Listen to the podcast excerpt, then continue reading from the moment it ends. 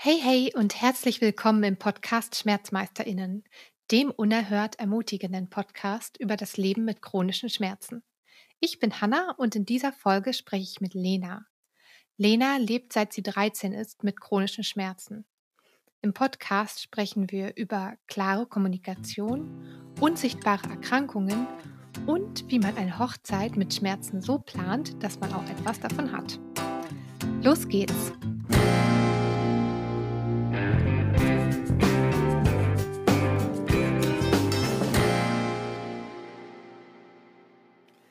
Hallo Lena. Hallo Hanna. Super schön, dich zu sehen. Ja, ich freue mich auch, dass es endlich soweit ist. Ja. Und deine Katzen warten jetzt im anderen Zimmer, dass sie wieder rein dürfen. Ja, aber das schaffen die schon mal. Ja, sehr gut. Wie geht's dir zurzeit gerade? Gerade habe ich tatsächlich eine schwierige Phase, weil ich wieder vermehrt Hirndruck habe.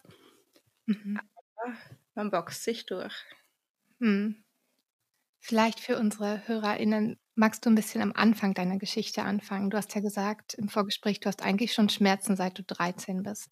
Also mit 13 ging es mit den Schmerzen eigentlich in den Knien los. Dann kam so der Rücken dazu und es hieß immer, ja, die Wachstumsvogel und Rückenschmerzen sind in dem Alter auch normal. Aber es hat auch nicht aufgehört und irgendwann waren sich die Ärzte auch gar nicht mehr so sicher, ob das wirklich alles mit dem Wachstum zu tun hat. Dann kam mit ungefähr 14, 15 der Verdacht und die Diagnose aufs Ehlers-Danlos-Syndrom auf, also ein Geneffekt, der sich aufs Bindegewebe auswirkt. Und ich war mir trotzdem irgendwie sicher, so dieser extreme Schmerz im Rücken passt aber nicht dazu.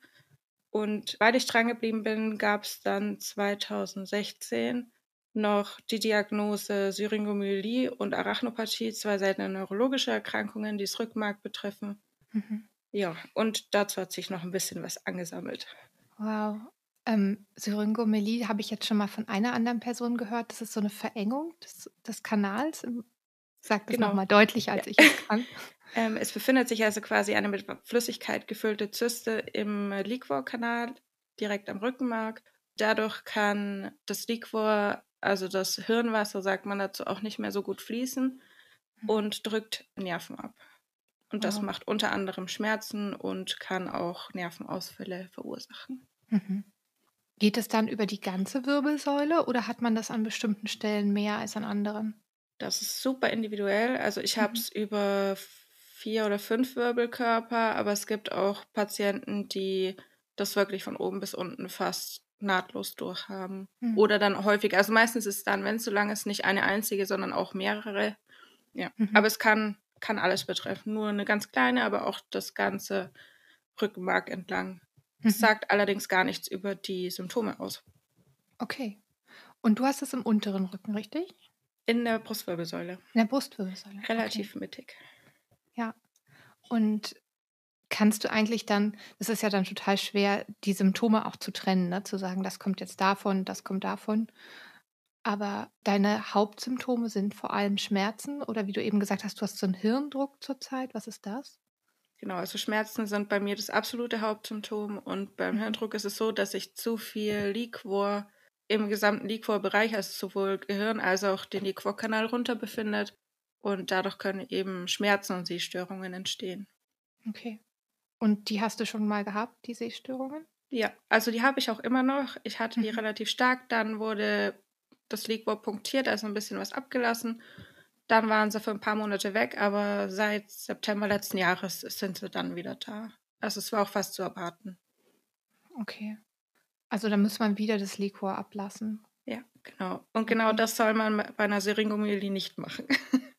okay, ach Kacke. Weil? Weil durch eine Lumbalpunktion theoretisch wieder eine Syringomyelie entstehen oder die vorhandene sich vergrößern kann. Okay. Aber es gibt manchmal einfach keine Alternative. Ja. Und hattest du schon, bevor du die Syringomelie hattest, eine Lumbalpunktion gemacht, sodass ja. es vielleicht auch der Auslöser sein könnte? Ja, ich Oder? hatte tatsächlich eine Lumbalpunktion äh, ja. mit ungefähr 13, 14, weil eben Borreliose ausgeschlossen wurde. Ich glaube, das kennen auch ganz viele Schmerzpatienten, dass halt dann einmal hm. alles durchgecheckt wird, was irgendwie in Frage käme. Ja. Allerdings halten es die Ärzte für unwahrscheinlich, dass dadurch entstanden ist, weil die Arachnopathie ist der Auslöser dafür, bei mir mhm. zumindest. Mhm. Und die entsteht am ehesten durch ähm, verschleppte Viren und bakterielle Infektionen, die sich dann irgendwann aufs Rückenmark legen. Okay. Und hast du eine Ahnung, welche Viren? Mhm. Also sowas Leider wie. Epstein-Barr-Virus oder so die Richtung? Oder? Nee, das konnte man auch gar nicht nachvollziehen. Und auch bei Okay. der Lumbalpunktion, da wird ja auch auf sowas untersucht, aber da kam auch nichts dabei raus. Okay. Wow. Ganz schön viel, ne? Ja, schon. Ja. Wie alt bist du jetzt? 26. Also fast Ja. 27. Ja. Und du bist gerade mit deinem Bachelorstudium fertig, oder? Ah, ein Semester Fast? fehlt mir noch, aber Ein ja, Semester fast. Ja. Okay. Okay. Und du arbeitest nebenbei auch, weil du gesagt hast, du hast Ja, viel zu genau. Also nur nebenbei, weil man als Student ja immer nicht eine gewisse Stundenzahl überschreiten Mhm. darf, aber ich arbeite als studentische Hilfskraft an der Uni. Okay. Ja. Und was studierst du? Soziale Arbeit. Ja. Ja. Okay. Meine Herzensangelegenheit. Ja. In welchem Bereich würdest du dich später gern engagieren? Tatsächlich entweder in der klassischen Sozialberatung und dann am liebsten sogar im Gesundheitsbereich, weil ich mir halt doch einiges an Wissen auch draufgeschaufelt habe. Mhm. Und ansonsten mit Kindern. Nur Mhm. nicht mit ganz kleinen, weil Babys rumtragen ist schwierig. Ja. Ja, verstehe ich. Ja, das ist ja auch ein guter Bereich, wo man vielleicht theoretisch mal in Teilzeit arbeiten könnte, falls das für dich ein Thema ist, Ja, oder? also damit rechne ich auch fast. Einen Ja. Vollzeitjob kann ich mir aktuell gar nicht vorstellen. Ja. Wenn du so deine normale Woche anguckst, wie viele Stunden könntest du dir vorstellen? Mehr als 20 eigentlich momentan nicht. Ja. Also ich habe jetzt mit meinen Nebenjobs zusammen gerade mal 10 Stunden. Ich erhöhe Mhm. zwar jetzt ein bisschen, aber ich merke es schon und es ist halt, es wird auch schwierig, weil ich, ich kann nicht früh um neun anfangen und gehe um zwölf nach Hause oder so. Es funktioniert bei mir nicht. Ja.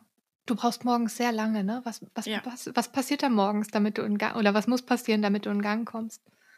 Das ist ganz unterschiedlich. Dass ich nämlich so früh noch nicht kann, liegt einerseits daran, dass ich nachts so gut wie nicht schlafe. Und Mhm. irgendwann sagt der Körper halt, okay, ich bin jetzt kaputt, jetzt wird es Zeit zu schlafen. Und das andere ist, dass ich morgens oft Spastiken habe. Mhm. Was müsste sich ändern? Das ist eine gute Frage. Der Schlaf müsste sich vor allem bessern, glaube ich. Mhm. Ja. Also was sind so aktuell deine gesundheitlichen Ziele? Also ich, ich kenne das von mir selber, dass ich immer so denke, okay, die Baustelle ruht gerade, an der möchte ich gerade was verändern. Da habe ich schon das und das erreicht. Was sind so deine Stellschrauben, an denen du versuchst, gerade was zu ändern? Ich versuche vor allem wieder einen geregelteren Tagesablauf hinzubekommen, auch wenn ich vielleicht nicht früh aufstehen kann, aber dass ich mir so eine Maximalgrenze setze und dann auch wirklich mir Zeiten fürs Arbeiten einräume, mir Zeiten fürs Lernen einräume. Das hat jetzt die letzte Zeit echt gar nicht gut geklappt, weil es halt immer so irgendwie lief. Hm. Und da versuche ich gerade wieder eine Struktur reinzubekommen, weil ich auch merke, dass es auch körperlich und psychisch natürlich wichtig ist. Also wirklich wichtig. Ja. Ja, Struktur stärkt extrem, oder? Ja. Also, ja. Okay. Und du wohnst mit deinem Partner zusammen, richtig? Ja, genau. Das bestimmt auch eine Unterstützung? Ja, sehr. Also Ja. ich muss fairerweise sagen, dass er fast den ganzen Haushalt übernimmt. Er kocht super viel. Okay, da lässt er mich nicht. Das ist ein anderes Thema. Er will gerne. Mhm. ähm, ja, aber er ist eine enorme Unterstützung. Cool. Mhm. Du hattest zeitweilig vor, deine Bachelorarbeit über chronische Schmerzen zu schreiben, richtig? Jetzt nicht mehr Ja. aktuell, Ja. aber was war da dein Thema? Was, was wolltest du dir gerne angucken? Ich wollte mir gerne angucken, wie das Leben von Menschen mit unsichtbaren Krankheiten aussieht. Und es trifft ja eigentlich Mhm. auf fast alle Schmerzpatienten zu, klar nicht auf alle, aber ganz, ganz viele leiden da jeden Tag drunter und man sieht es ihnen nicht an. Und entsprechend schwerstes Standing in der Gesellschaft, finde ich auch.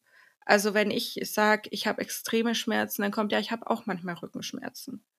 Ja, Und da hätte ich gern so ein bisschen ein Gefühl dafür geschaffen, dass Mhm. Schmerz nicht gleich Schmerz ist zum einen und was Schmerzen, die dauerhaft da sind oder meinetwegen auch nur phasenweise, wochenweise, was die eigentlich für einen Einfluss aufs Leben haben können. ja. Ja, es ist so ein wichtiges Thema, ne? Sehr. Ich merke das auch. Ich kriege einige Rückmeldungen zum Podcast von Menschen, die gar nicht von chronischen Schmerzen betroffen sind und die auf irgendwelchen Umwegen auf den Podcast gekommen sind und die sagen, ich hatte ja keine Ahnung. Ich kenne niemanden, der solche Erkrankungen hat wie ihr oder der so liebt wie ihr. zum einen denke ich mir, vielleicht sind die sich dessen nicht bewusst, dass sie so eine Person kennen. Oder halt auch, also die Personen sagen dann auch, ja, vielleicht treffe ich diese Person auch einfach nicht, ne? Weil die Person kann vielleicht nicht so viel rausgehen oder nicht an so vielen sozialen Aktivitäten teilnehmen und so weiter. Das ist echt äh, extrem Thema.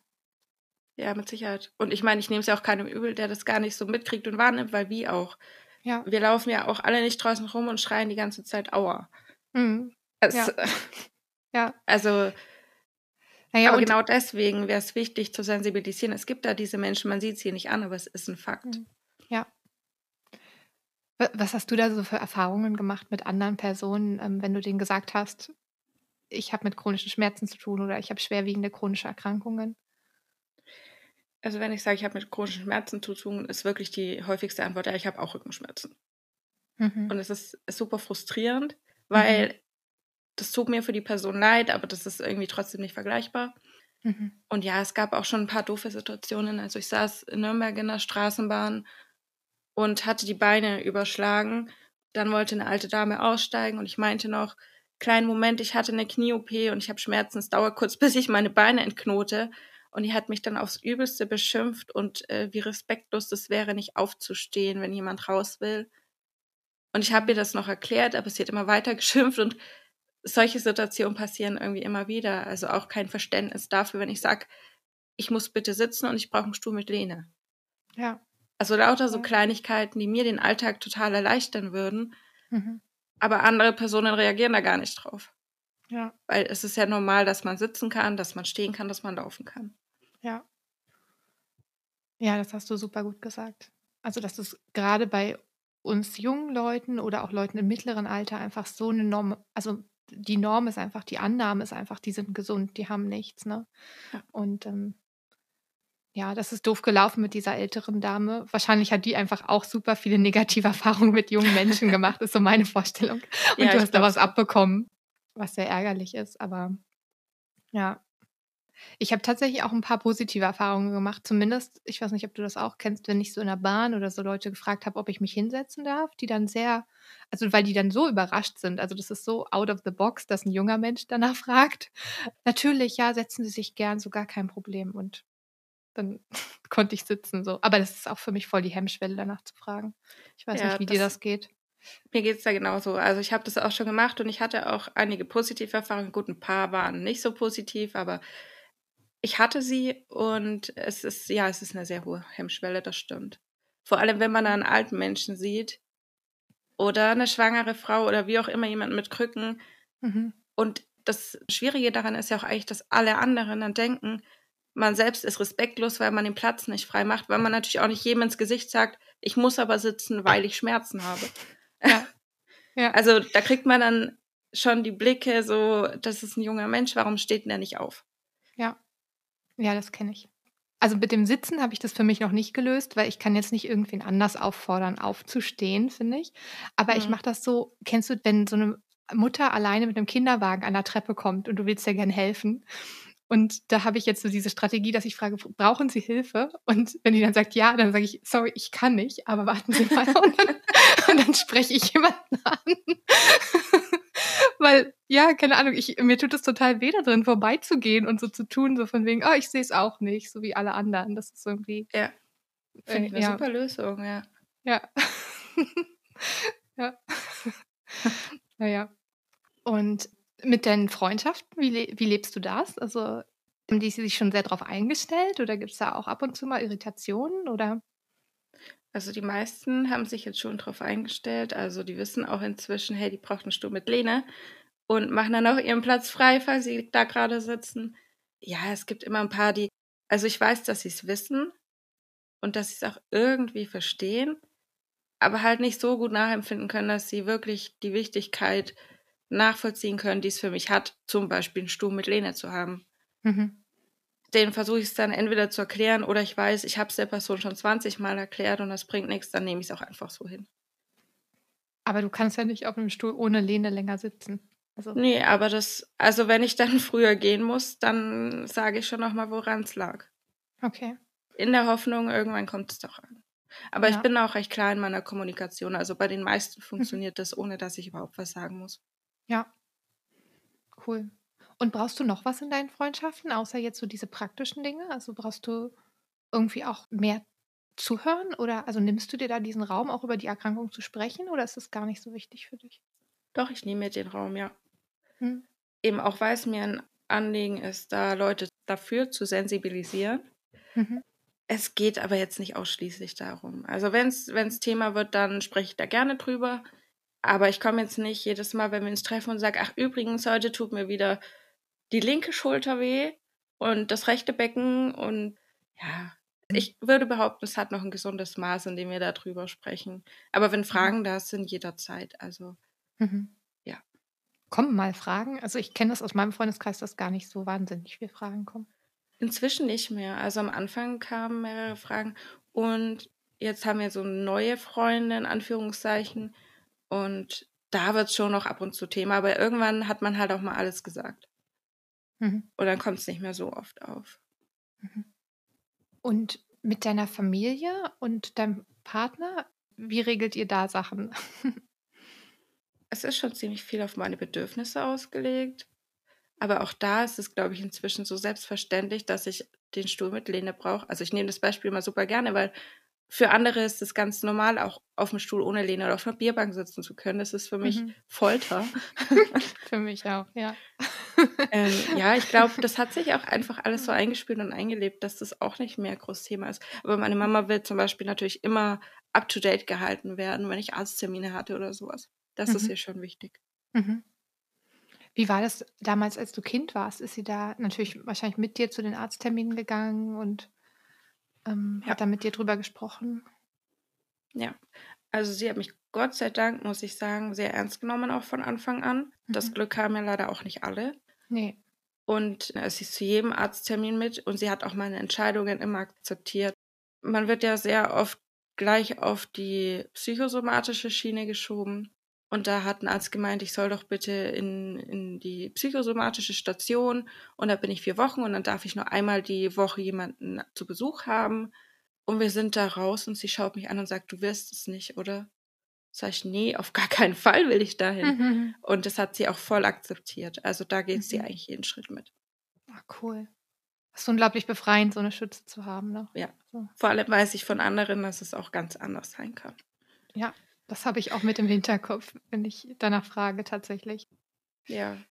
Und wie war das dann so Stück für Stück? Also es waren erst, hieß erst, es seien Wachstumsschmerzen, also weil ähm, wir haben uns auch ein bisschen über die Schulzeit unterhalten, aber ich habe nicht mehr alles so präsent. Du musst ja auch viel abwesend gewesen sein und kein Sport und so. Also wie war das nicht? Und das war sicher unglaublich schwierig, auch mit den anderen in der Schule, oder? Ja. Also ich habe relativ häufig gefehlt. Beim Sport war ich, seit ich glaube ich 14 oder 15 bin, war ich da befreit. Da war ich auch sehr froh drüber. Mhm. Und am meisten angeeckt bin ich bei Mitschülern. Also die Lehrer fanden es irgendwann okay. Ich hatte dann auch einen eigenen Spind, wo ich mein spezielles Sitzkissen drin hatte und so. Also mit den Lehrern und der Schule generell konnte das alles ganz gut geklärt werden. Mit den Mitschülern weniger, aber Kinder können halt auch wirklich brutal sein.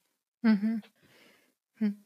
Also ich konnte einmal, ich hätte in einer Zwischenpause vom Nachmittagsunterricht Nachhilfe gegeben und meine Mitschüler wollten eine Stunde vom Nachmittag auf diese Pause legen, damit sie nicht unnötig lange bleiben müssen.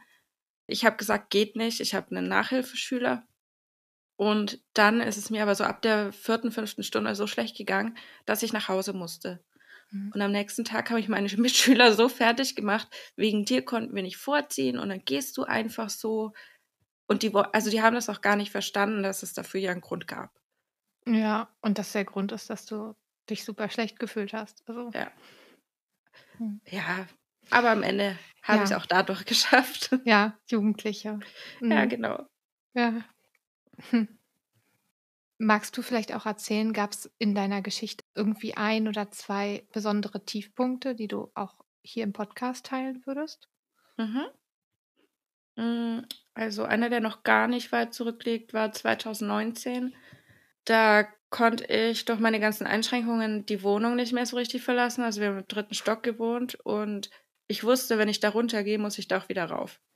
Und Mhm. entsprechend habe ich mich dann mehr in der Wohnung befunden als woanders und irgendwann hat das halt auch auf die Stimmung geschlagen. Irgendwann kam der Punkt, da habe ich nur noch geweint. Also ich konnte das auch gar keinem so richtig erklären. Das ging dann so weit, dass ich dann auf einer Kriseninterventionsstation gelandet bin. Das war aber irgendwie auch mein Glücksfall. Weil bis dahin kam ich psychisch, also man muss, glaube ich, ganz klar sagen, dass so eine Schmerzen, dass sie immer die Psyche beeinflussen. Mhm. Ob man das möchte oder nicht. Ja. Und bis dahin kam ich damit echt gut klar und dann wurde es halt einfach mal zu viel. Dort hat man mich aber gar nicht abgestimmt mit, ja, du hast Depressionen oder du hast dies, du hast jenes, sondern es ist einfach, du bist einfach überlastet. Das ist gerade zu viel. Ja. Und das hat mir total geholfen, weil ich habe schon damit gerechnet, so, die schieben mich jetzt wieder nur in die psychische Ecke. Und es war dort gar nicht der Fall. Das, und nach, ist ja gut. Ja, absolut. Und nach eineinhalb Wochen war ich auch wieder draußen und seitdem geht es mir deutlich besser. Also ich hatte ja. auch nicht mehr so einen Tiefpunkt. Ja. Ja, das kann so eine Spirale werden, ne? wenn man so merkt, also so realisiert, oh, ich kann das nicht mehr, ich kann das nicht mehr und jetzt kann ich nicht mehr das Haus verlassen. So um ja. Gottes Willen, was soll jetzt noch kommen? So, also ist einfach nur zu verständlich, also dass da auch Depressionen dazukommen oder so eine Krise, wie du sie erlebt hast. Ja. Aber es ist ja gut, wenn man dann schnell Hilfe bekommt. Ja. Und es, es wird auch alles besser. Also ich glaube, in dem Moment denkt man, es wird gar nichts mehr und das Leben ist hm. so ein bisschen zu Ende, aber hm. es gibt ja Hilfe. Und ja. ich finde, die sollte man dann auch unbedingt annehmen und man braucht sich da auch gar nicht für schämen. Ja. Wie kam die Hilfe zu dir? Hast du danach gefragt oder hat dir jemand angeboten? Ich kam zur Hilfe. ich mhm. bin, äh, also da hat auch mein Freund und meine Familie ein bisschen mit auf mich zugeredet. Die Frage war, was machen wir jetzt? Du kannst jetzt nicht weiter hier im Bett mhm. liegen und weinen und sonst passiert nichts. Mhm. Die haben ja gesehen, wie schlecht es mir geht. Und dann sind wir in die psychische Notfallaufnahme, äh, Notaufnahme gegangen. Mhm. Und die haben mich am ersten Abend wieder weggeschickt. So, ich, ich soll einfach meine Tabletten weiternehmen und mich beruhigen und das wird schon. Und dann kam ich aber ein paar Tage später wieder und dann haben die gleich klar gemacht, also ich habe dann, bin direkt danach zum zwei noch auf die Station hochgekommen. Mhm. Ja, also ich bin dann im Endeffekt zur Hilfe, aber auch nur mit viel gutem Zureden. Ja, schön, dass die da an deiner Seite waren. Also, ja, zum Glück. Ja. Also alleine weiß ich nicht, ob ich den Schritt gegangen wäre. Ja. Hat dein Freund diese ganzen Zwischenfälle gut verkraftet? Weil ich finde, es ist ja eine Sache, wenn du in der Position bist, aber nochmal eine ganz spezielle Rolle der Ohnmacht, wenn du gar nichts tun kannst, quasi. Also. Ja, also ich glaube, er hat es verkraftet, aber wir haben auch viel drüber gesprochen. Mhm. Und leicht war das auf jeden Fall nicht. Also ich habe generell den Eindruck, auch wenn ich schlimme Schmerzphasen habe, er leidet noch ein Stück mehr als ich. Mhm. Und ja, zu der Zeit, das war sicher auch super belastend für ihn. Aber wir haben wirklich viel drüber gesprochen. Und ich behaupte jetzt mal, es ist jetzt okay, weil wir auch gesehen haben, es war nötig und es war wichtig und jetzt geht es mir besser. Ja, richtig schön. Mhm. Was sind jetzt so deine, weil du sagst, es geht dir besser und es wirkt ja auch so, als hast du deinen Alltag halbwegs so, ja, in einem Flow, also so weiß halt so sein kann. Mhm. Ähm, was sind so die psychologischen Elemente, die dir helfen, da durchzugehen? Hm. Vor allem die Unterstützung, also schon allein das Wissen, es ist jeder für mich da. Mhm. Das hilft schon viel. Und klar, ansonsten, man hat sich so ein paar Skills erarbeitet, würde ich behaupten. Also auch wenn es mir schlecht geht, dann gehe ich einfach mal durch, was habe ich eigentlich und was kann ich eigentlich noch und versuche halt daraus dann das meiste rauszuholen. Also ich versuche wirklich mich weniger auf diese ganz negativen Gedanken mit, es wird nie wieder besser und ich werde nie einen Job haben. Klar, die Angst ist da, aber man kann trotzdem versuchen, so immer das Beste für sich selbst rauszuholen. Mhm. Und wenn du dir dein Leben so anguckst, trauerst du darum, was du möglicherweise verloren hast? Manchmal ja. ja. Also klar, vor allem wenn ich dann sehe, andere gehen drei Tage auf ein Festival und haben Spaß mhm. oder die sitzen einfach fünf Stunden im Biergarten und haben Spaß und das macht mich schon traurig. Es gab da auch eine Situation auf einer Hochzeit, da waren wir Gäste und meine Freundinnen haben alle immer fleißig getanzt und waren voll fit den ganzen Abend. Und ich musste da irgendwann raus, weil ich das nicht ertragen konnte. Also, die haben ja nichts falsch gemacht, es war alles in Ordnung. Mhm. Aber mir hat es in dem Moment so weh getan. Ich habe tatsächlich dann mit meinem Freund die Location erstmal verlassen und wir sind einmal Block gelaufen, damit ja. ich wieder klarkommen kann. Ja. diese Unbeschwertheit zu sehen, ne? Ja, wie die da ja. über die Tanzfläche fliegen, so als wäre es das Normalste der Welt und ist irgendwie das Ja. Unerreichbarste ever. Also Und ich sitze schon seit Stunden da und überlege, wie lange halte ich denn jetzt eigentlich noch durch? Und Ja. die sind total unbeschwert, ja. Ja. Das tut schon noch manchmal weh, aber ich glaube, das darf es auch. Ich meine, wir haben Ja. schon was verloren. Wir haben auch sicher ganz viel gewonnen irgendwo, aber ja, auch was verloren. Mhm. Mm, Gibt es bestimmte Dinge, die du machen würdest, die du nicht machen kannst?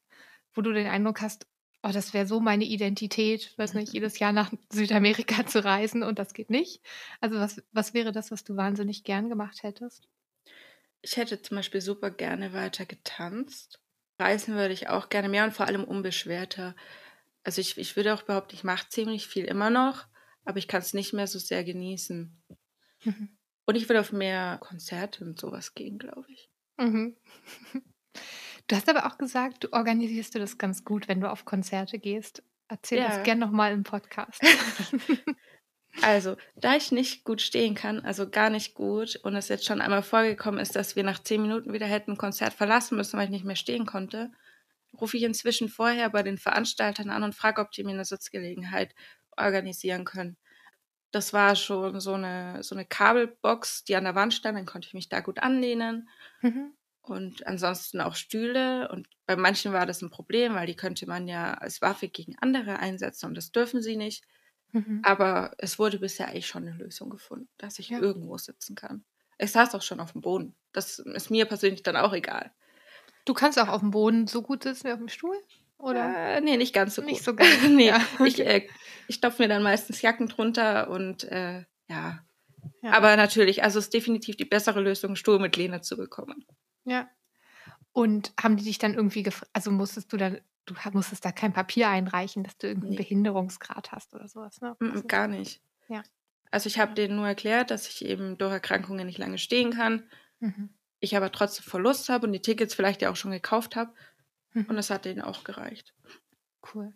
Voll gut, dass du das für dich machst. Finde ich sehr inspirierend. Ja, ich finde, man kann ja auch irgendwie von anderen immer nicht erwarten, dass sie auf jede Eventualität eingestellt sind und Mhm. die können sie auch nicht riechen.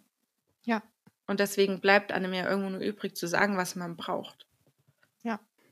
Und jetzt kam gerade das Stichwort Behinderungsgrad. Hast du selbst einen Behinderungsgrad? Ja, ich habe einen Behinderungsgrad von 40, Mhm. aber ich stelle jetzt auch definitiv einen Verschlechterungsantrag. Ja. Das war eigentlich schon beim ersten Antrag das Ziel, weil ich doch sehr eingeschränkt bin, aber die Ämter sehen das halt oft anders. Ja. Was schade ist. Ja. Weil jemand, der sich nicht wirklich so fühlen würde, als wäre er so eingeschränkt durch seine Krankheiten, stellt ja auch gar nicht so einen Antrag. Nee. Und dass dann auch oft nach Aktenlage gehandelt wird, finde ich zum Teil auch schwierig. Ja. Gut, dass du Aber einen gut. Verschlechterungsantrag stellst. Also, Ja. Ich hatte jetzt von einer Person gehört, die ein bisschen Sorge hat, einen Verschlechterungsantrag zu stellen, weil dann möglicherweise ein Gutachter, Gutachterin dazugezogen wird und man dadurch ja auch theoretisch runtergestuft werden kann, im schlechtesten Falle. Und das ist natürlich eine doofe Sorge. Also, ja. Ja. Die habe ich tatsächlich auch. Okay. Also da befürchte ich auch, dass es so kommen wird. Deswegen habe ich den jetzt auch erstmal ein paar Jahre nicht gestellt und habe jetzt auch so geguckt, seitdem irgendwas noch an Einschränkungen, Diagnosen dazugekommen, was vielleicht auch die Verschlechterung rechtfertigt. Und es ist der Fall, weil sonst würde ich ja auch gar keinen Verschlechterungsantrag stellen. Mhm. Aber die Sorge kenne ich von ganz vielen und auch von mir selber, ja. Drück dir sehr die Daumen. Also es wirkt einfach gerechtfertigt. Ja. Ich finde es auch so unfair, dass das von Bundesland zu Bundesland und von Behörde zu Behörde so unterschiedlich ist und Ja. Leute sich da in Foren auseinandersetzen müssen und so. Also pff, es Das ist ist halt- einfach nicht würdevoll irgendwie. Und es kostet unfassbar viel Kraft. Ja. Also das klingt für Nicht-Betroffene vielleicht auch ein bisschen komisch, dass ein Antrag ausfüllen Kraft kostet. Mhm. Aber da steckt so viel mehr dahinter. Wieder Arzttermine machen, um Atteste zu bekommen. Wieder alles ausfüllen, wieder seine ganze Krankheitsgeschichte hochkramen irgendwo. Dann warten, dann wird's verschoben. Es dauert noch vier Wochen, bis du eine Antwort bekommst und so. Also es ist schon auch kräftezehrend und das ist eine Kraft, die viele von uns ja gar nicht haben eigentlich. Ja. Und so von ihrem Alltagskraftdepot abknipsen müssen. Ja, absolut. Und auch dieses, manchmal füllt man ja auch Papiere aus. Also ich kenne es, diese Schmerzbögen, wo du was anmalen musst. Und 5000, also 20 Seiten gefühlt. Und das ist so, das füllt einen Tag für mich aus, sowas auszufüllen manchmal. Oder zumindest, als es mir sehr schlecht ging, ja. Und dann gehst du zum Arzt, zur Ärztin und derjenige nimmt das und sagt, ach, das machen wir jetzt nochmal am Computer und legt diesen ganz zur Seite. Und du denkst dir so, was? Oh mein Gott. Ja. Es ist so krass einfach, weil äh, da steckt überhaupt kein Gedanke darin, was das bedeutet hat, diese Formulare auszufüllen. Ja. Und das betrifft ja auch zum Beispiel ältere Menschen, die einfach irgendeine Erkrankung haben, die solche Formulare ausfüllen müssen. Das ist ja auch eine unglaubliche Schwierigkeit manchmal für die. Hm. Was ich inzwischen, also ich musste diese Schmerzfragebögen schon, wie wahrscheinlich fast alle unzählige Male ausfüllen. Ja. Ähm, ich habe mir inzwischen auf dem Laptop eine Datei abgespeichert, in der alles drinsteht von meinen Symptomen, meinen Diagnosen, Medikamenten, die ich schon genommen habe und Medikamente, die ich jetzt nehme, mhm. um das nicht alles wieder neu in meinem Kopf zusammenzusammeln sondern das quasi einmal einfach zu übertragen. Mhm. Und ich nehme diese Formulare, die ich selber stellt habe, auch immer mit zuerst Terminen bei Ärzten. Ah, cool. Weil ich einfach nicht mehr den, den Nerv und die Lust drauf habe, immer komplett bei Null anzufangen und eine Stunde lang erstmal zu erzählen und erzählen und erzählen. Mhm. Sondern ich sage, lesen Sie sich das bitte durch und dann können wir noch über offene Fragen reden. Ja, das ist voll der gute Tipp, glaube ich. Danke. Gerne. Ja. hm. ja. Äh, vielleicht hast du auch noch andere Tipps zum Umgang mit Ärzten, Ärztinnen oder? Ich spreche sehr offen mit Ärzten Mhm. und auch sehr ehrlich. Ich sage auch, was ich mir erhoffe. Und dann kann man drüber reden, was der Arzt für sinnvoll erachtet und was auch wirklich möglich ist. Das finde ich ganz wichtig und ich finde es auch absolut wichtig, dass man einen Arzt nicht annehmen muss. Also nur weil ich da jetzt einen Termin habe, wenn ich merke, das passt so gar nicht, egal ob vom menschlichen oder weil er die Erkrankung nicht ernst nimmt, dann bedanke ich mich für den Termin und dann gehe ich. Mhm. Also das kürze ich auch ziemlich ab, weil ich finde, das ist trotzdem meine Lebenszeit, das ist seine Arbeitszeit und die mhm. brauchen wir uns beide nicht klauen lassen. Mhm. Ja. Was hast du für Erfahrungen gemacht in deiner Jugend vor allem, denke ich mir jetzt, weil das ist ja auch was Schwieriges. Also du hast deine Stimme und deine Mutter hat ihre Stimme und die saß da wahrscheinlich oft neben dir und dann kommt ein Arzt, eine Ärztin rein. Und wie waren diese Gespräche damals für dich? Zum Großteil schwierig, vor allem in der Anfangszeit, weil es halt immer nur auf die Psyche geschoben wurde. Das hat mich ziemlich geärgert. Dann gab es eine richtig blöde Situation. Ich wurde vor eine Ärztekonferenz gesetzt auf dem Stuhl alleine vorne mit meinen 13 Jahren und der ganze Raum voller Ärzte und Therapeuten und allen möglichen, die da irgendwie mit zu tun haben könnten. Und dann meinte der Schmerztherapeut, und jetzt erzähl mal, was du hast. Und ich habe erzählt und erzählt. Aber ich war so angespannt und hatte so Angst vor dieser Situation und bin halt stocksteif da gesessen. Und nach diesem ganzen Konferenzgedöns hat der Arzt meine Mama und mich reingeholt, schaut nur meine Mama an und sagt, ihre Tochter hat keine Schmerzen. Die saß nämlich jetzt eine Viertelstunde still. Und das war, glaube ich, auch so ein Punkt, wo ich gemerkt habe, Ärzte sind nicht alle die Götter in Weiß und man soll ihnen alles glauben und immer zustimmen. Also das hat mich total frustriert. Ich habe da auch geweint wie ein Schlosshund und meine Mama war auch völlig aus dem Häuschen, hat dem auch gesagt, nee, also erstens kann das nicht sein und meine Tochter saß nur so still und ruhig da weil sie wahnsinnige Angst vor der Situation hatte. Also es gab schon blöde Situationen, auch so ein Ding, sich mit 13 vor Ärzten bis auf die Unterwäsche auszuziehen, ist in dem Alter auch super schwierig. Ja. Oh, es macht mich so wütend und so betroffen. Also, ähm, es tut mir so wahnsinnig leid, dass du das erleben musstest. Das ich glaube, da müssen leider sehr, sehr viele durch. Ja. Ja, aber es ist so ein strukturelles Problem. Also, dass es allein diese, wie du das ja sagst, dass es diese Situation gab, also ich stelle mir jetzt irgendwie so einen Riesentisch vor mit irgendwie sechs bis zehn Personen und du als 13-Jährige da ganz alleine. Dass es allein diese Situation gab, ist so undurchdacht, unsensibel und die Konklusion, der der Arzt da gezogen hat, ist ja völlig, völlig absurd und ja. ätzend. Ja. Ja, deswegen habe ich jetzt auch entschieden, also wenn ich, wenn ich schon merke, das funktioniert hier nicht, mhm. dann beende ich das auch. Also ich weiß, es ist auch super anstrengend, dann wieder einen Arzt zu suchen. Aber am Ende ist das Wichtigste, dass wir auch Hilfe bekommen und wir brauchen ja nicht die Zeit dort verschwenden, wo wir sie nicht bekommen. Ja, definitiv. Es gibt aber auch tolle Ärzte. Also das muss man schon auch mhm. sagen. Es gibt nicht nur die schlechten. nee, nee, absolut nicht. Es gibt Gar nicht. Menschen, die sich unglaublich einsetzen und engagieren. Ja. ja. Naja. Ach, ganz schön tough bist du. Du. Ich, ich glaube, da so? das wird man irgendwann, oder? Also das wirst du und ganz viele andere ja auch kennen. Hm. Ja, schon, aber vielleicht ist es nochmal was anderes, wenn man es in einer anderen Person nochmal so sieht und also allein, dass du das alles so überlebt hast irgendwie, weißt du? Also mhm. das ist schon einfach krass. Hast du jemals psychologische, also du hast ja gesagt, du hattest äh, diese, diesen Klinikaufenthalt, diesen mhm. sehr kurzen, aber hast du mal langfristig psychologische Hilfe in Anspruch genommen, einfach um auch mit diesen ganzen Themen klarzukommen? Schmerzbezogen eher nein. Hm. Also beziehungsweise doch, ich habe nach dem Klinikaufenthalt, habe ich angefangen, aber ich war mit dem Psychotherapeuten nicht ganz so glücklich und bei uns hier ist es super schwierig, überhaupt einen zu finden. Dann kam Corona und irgendwie hatte ich dann auch noch eine OP und dann hat sich das so ein bisschen verlaufen. Und jetzt sehe ich auch gerade den Bedarf bei mir nicht so dringend, wie ihn vielleicht hm. andere haben. Ja, wobei ich finde, da sollte man auch nicht sagen, Nee, gar nicht. Platz also, für wen anders oder so. Also, wenn du, also hätte ich ja. noch den Bedarf, dann wäre ja. ich natürlich weiter hingegangen. Ja. Aber jetzt gerade sehe ich den nicht unbedingt und ich weiß auch nicht, wo ich es zeitlich gerade noch unterbringen soll. ähm, aber wenn es mir schlechter geht, dann werde ich da auf jeden Fall wieder hingehen. Ja.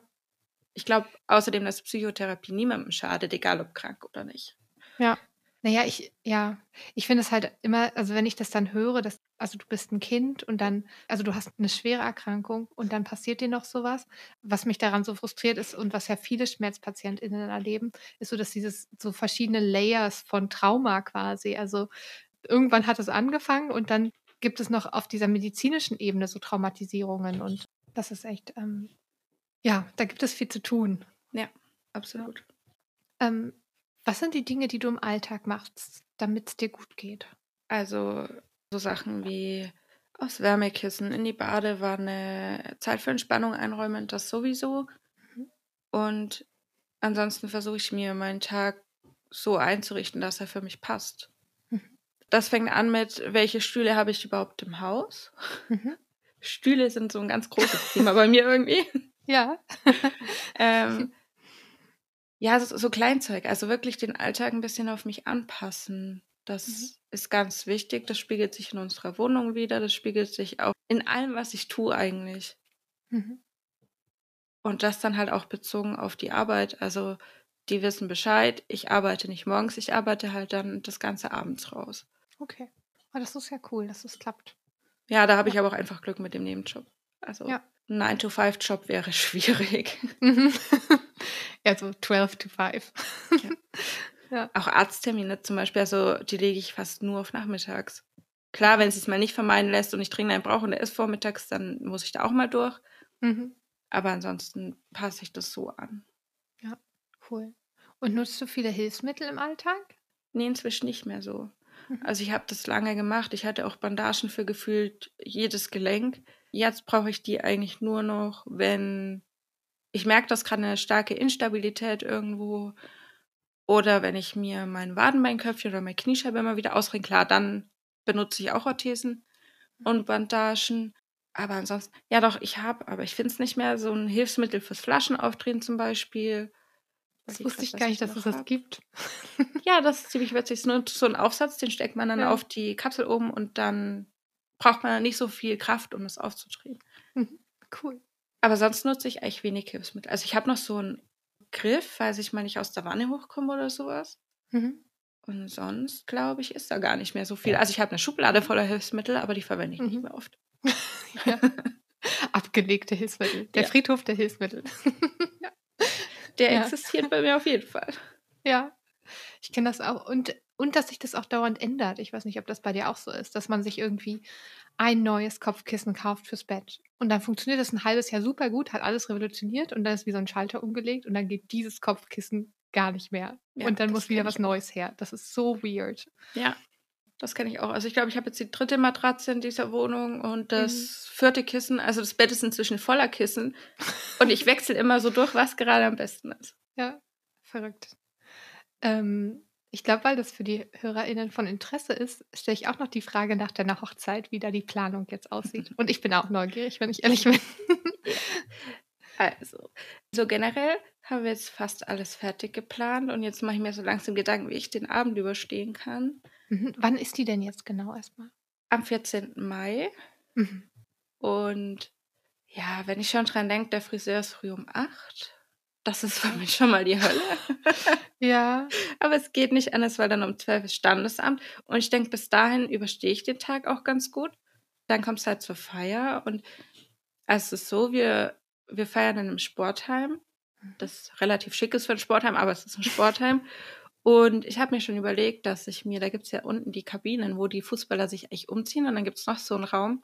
Und ich überlege inzwischen, mir da einfach eine Matratze reinzulegen, Mhm. Damit ich mich, wenn ich nicht mehr kann, einfach kurz zurückziehe und mich da hinlege. Mhm. Ich werde das vorher wahrscheinlich auch den Gästen so sagen. Also ich meine, die kennen mich ja eh. Mhm. Aber ja, das ist jetzt der Plan, um mich ein bisschen zu entlasten. Und ich habe auch gar nicht den Anspruch, dass ich die Letzte auf der Party sein muss. Also, wenn Mhm. ich irgendwann gar nicht mehr kann, ja gut, dann gehe ich. Ja. Oder gehen wir wahrscheinlich. Ja. Ja, ist Und ja dann- auch ganz schön. Sagt ihr Ja. feiert noch, wenn ihr Lust habt, esst noch Kuchen und Ja, ich denke auch. Also klar, irgendwer wird dann natürlich noch da sein, weil ja abends auch abgeschlossen werden muss und sowas. Aber das delegiere ich dann so ein bisschen. Und das mache ich generell. Also ich hole mir jetzt eine Unterstützung, wenn wir die ganze Deko zusammen basteln und klar, Tische werden umgestellt und so. Da habe ich schon zu meinem Freund gesagt, hey, kannst du da ein paar Leute organisieren, die dir da helfen, weil das ist für mich natürlich gar nichts. Mhm. Und so gebe ich einfach ein paar Aufgaben ab. Okay. Also du hast dann an dem Tag gar nicht so viel drumherum auf jeden Fall zu tun. Ich hoffe nicht. Sehr gut. Stand jetzt nicht. Okay. Und die Friseurin, die könnte nicht zu dir nach Hause kommen? Äh, ich glaube nicht. Nee. Also das wollte ich nochmal mit ihr besprechen, aber wahrscheinlich eher nicht, nee, weil die danach auch weiter im Salon arbeiten muss. Mhm. Verstehe. Okay. Ja, spannend. Und was gibt's da für Stühle? Ja, also wir werden wahrscheinlich auf so eine, da ist so eine Eckbank auch drin. Eckbänke sind für mich eher schwierig, deswegen überlege ich schon, wie ich das, da muss ich aber nochmal die Location angucken, ob es irgendwie eine Möglichkeit gibt, dass ich einen Stuhl haben kann. Mhm. Und dann überlege ich tatsächlich, ob ich mir einen ganz bequemen Stuhl einfach mit dorthin nehme. Ja. Weil klar, die Stühle im Sportheim, die haben so Kunstlederbezug, aber sind jetzt nicht super bequem für mich. Mhm. Und ich denke, ich werde mir auch mein, ich habe so ein Gymnastikball Sitzkissen, dass ich das oder ein Keilkissen eventuell mitnehme.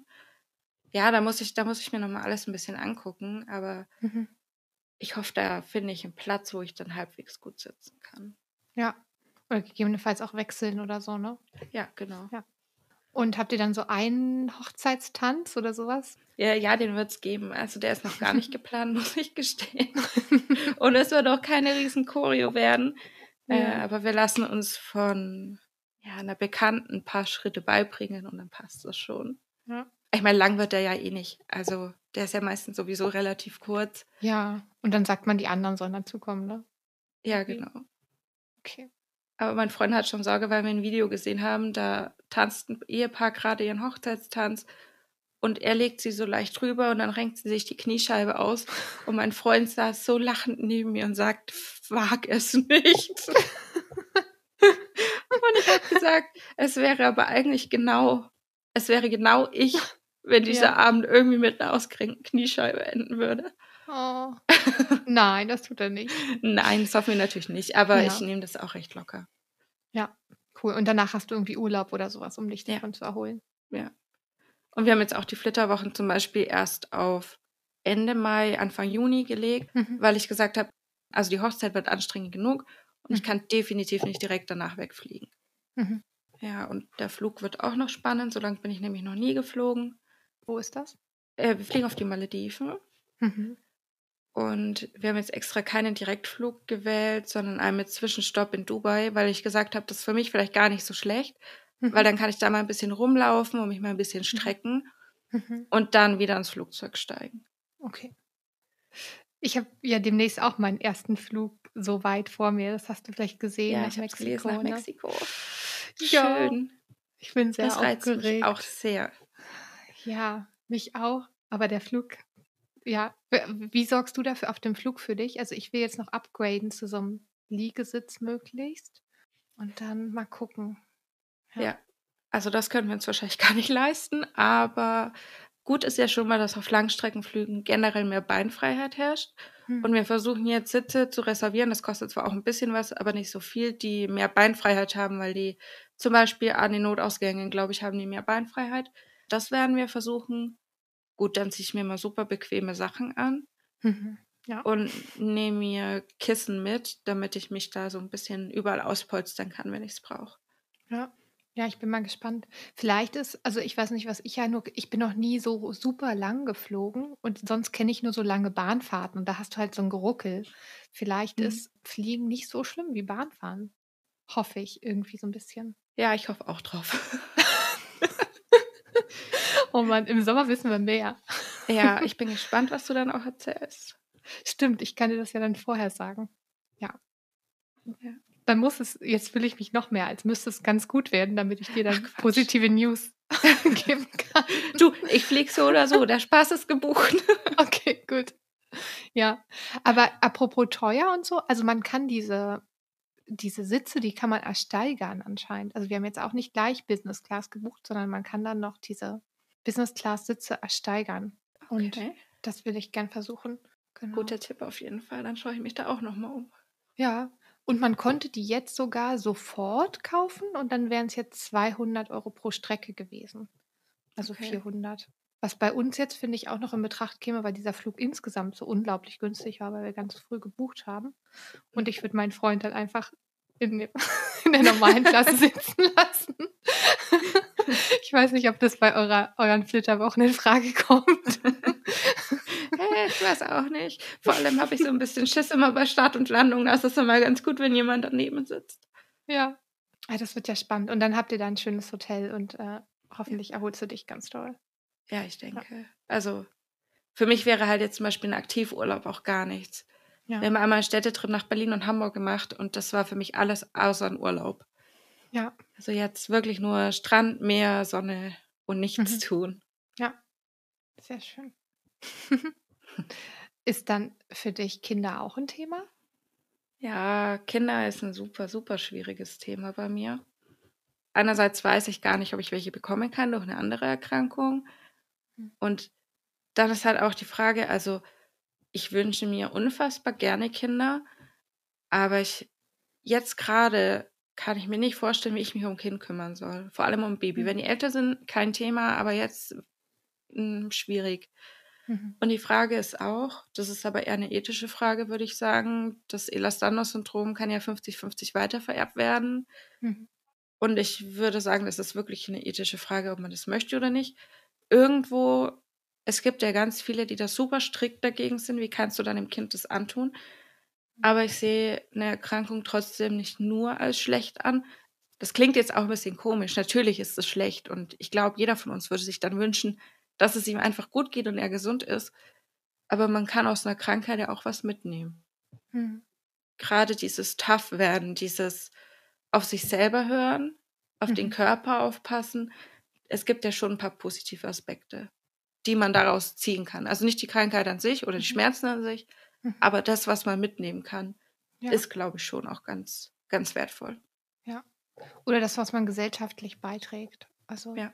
ähm, weil man dann eben einen ganz anderen Blick auch aufs Leben hat, denke ich. Mhm. Ja. Ja. Ja. also das Thema Kinder ist gerade so ein bisschen in der Schwebe noch. Ja, das verstehe ich. Nee, das ist ja auch ein wichtiger Punkt, der manchmal diskutiert wird online, ob das ethisch ist oder nicht ethisch oder wie auch immer. Und Ja. Ja, Leute, die sich bewusst dagegen, dafür entscheiden. Das ist auch keine leichte Entscheidung, glaube ich, aber ich Mhm. finde trotzdem, dass sie jedem selbst überlassen werden sollte. Also wenn es jetzt was wäre, wenn es jetzt eine weitervererbbare Krankheit wäre, die irgendwie super früh zum Tod führen würde oder so, Mhm. würde ich da vielleicht auch noch mal ein bisschen anders drüber denken. Mhm. Aber das Ja. Thema ist bei mir auch noch nicht zu Ende Ja. diskutiert, gedacht. Ja, Ja. Der eine Vorteil, den man ja hat, ist, dass, dass man dann früh schon aufmerksam sein kann. Wenn es dann Probleme im Sportunterricht gäbe oder sowas, dann hat Ja. man schon viel früher eine Ahnung und viel früher kann man sich einstellen, möglicherweise. total. Und man, man weiß, wo, welche Anlaufstellen habe ich, welche Hilfe könnte ich bekommen, ja. Ja. Mhm. Was sind so die Dinge, die heute so in was nicht dir vor allem Lebensqualität geben, so jeden Tag? Vor allem mein Umfeld, also Mhm. Freund, Familie, Freunde, die geben mir irre viel Lebensqualität, weil man also, ich fühle mich da dann auch einfach wieder so normal, Mhm. wenn ich mit den Menschen einfach mal einen schönen Abend ich meine, es muss ja nix Wildes sein. Ich werde nicht mit denen in 'n Klettergarten fahren, weil ich weiß, ich schaffe es grad körperlich nicht. Mhm. Aber es schenkt mir schon Lebensqualität, mit dem zusammen zu sein, zu reden, Film zu gucken, Spiele zu spielen. Mhm. Das gibt mir am meisten Lebensqualität, ja, 'n Teil des Sozialen zu sein. Ja. Weil man neigt ja schon dazu, wenn man krank ist, sich so 'n bisschen zu isolieren an der einen oder anderen Stelle. Und zwar auch nicht unbedingt, weil man das so möchte. Also, es kann auch 'n Faktor sein, aber halt, weil man denkt: „Ich schaffe das nicht, ich kann das nicht, mir geht's körperlich so schlecht.“ Mhm. Und dabei kann es so 'ne tolle Ressource sein, wenn man weiß, wie man damit umgehen muss, auch anderen gegenüber. Hm. Ja. Ist auch noch mal 'ne schöne Botschaft, finde ich. Was würdest du also, wenn du jetzt dich so als Dreizehnjährige noch mal vor dir siehst, was was würdest du dir da raten? Oder was würdest du dir gern sagen? Nicht frustrieren lassen. Mhm. Vor allem von gewissen Ärzten oder generell strukturellen Gegebenheiten in unserem Gesundheitssystem. Und für sich einstehen. Mhm. Ja. Und sich auch einfach 'n bisschen vertrauen. Also, ich wusste ja immer ich war mir sicher, da ist was Körperliches. Aber wenn jetzt 20 Ärzte erst mal im ersten Moment sagen: „Ne, es ist psychisch“ und dann wird auch lange Jahre nichts anderes gefunden, dann zweifelt man dran, ob man das vielleicht selber nur falsch wahrnimmt. Und heute weiß ich aber, dass es richtig war, dass ich da auf mich selber gehört und mir vertraut habe, dass da was nicht passt. Weil wäre ich nicht drangeblieben, würde es wahrscheinlich heute noch heißen: „Ja, ist halt psychisch bedingt.“ Ja. Ja, und dann würde man an 'ner völlig falschen Stelle auch graben und tun Ja. und nicht die richtige Hilfe für dich bekommen. Ja. Ja, unser Stündchen neigt sich so langsam zum Ende. Ich weiß nicht, wie's dir sitztechnisch geht. Ja. Ja. Es es geht. Lebst du noch? Ja. Ja. Aber wir haben zum Glück neulich erst 'n bequemeren Bürostuhl gekauft, also es geht. Ah, sehr gut, sehr gut. Vielleicht als Abschlussfrage, dieser Begriff Schmerzmeisterin, was verbindest du damit? Die Stärke, die die ganzen SchmerzmeisterInnen Tag für Tag aufbringen, egal gegen was sie täglich kämpfen müssen. So, äh, seinen eigenen Weg zu finden und Meister über die Schmerzen zu sein und nicht die Schmerzen Meister über sich selbst sein zu lassen. Das hast du sehr schön gesagt, finde ich. Ja, also, wenn du nicht noch 'n Thema hast, was ich jetzt vergessen habe, dann Ich glaube nicht. bin ich total zufrieden. Ja, ich auch. Cool. Dann bedanke ich mich ganz, ganz herzlich, Lena, für dein Vertrauen und deine Geschichte und ich wünsche dir, dass Danke die Dinge, dir. die du jetzt vorgenommen hast, super, super gut laufen. Danke. Danke, mach's gut. Danke für das schöne Gespräch. Tschüss. Tschüss.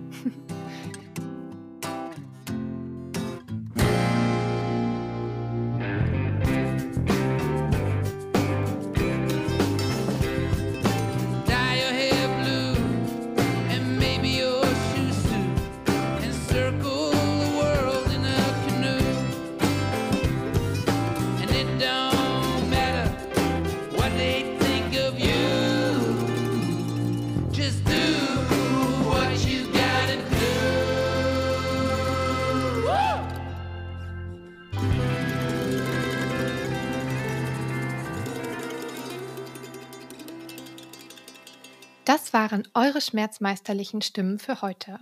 SchmerzmeisterInnen ist ein Projekt, das wir gemeinsam gestalten. Also schickt mir gern eure Stimmen und Gedanken, am liebsten als Sprachnachricht auf Instagram an schmerzmeister-innen oder ganz einfach per E-Mail an schmerzmeisterin@gmail.com. Und abonniert natürlich super gern den Podcast in eurem Lieblings-Podcast-Portal. Bleibt klug und mutig. Bis bald. Hey Dor!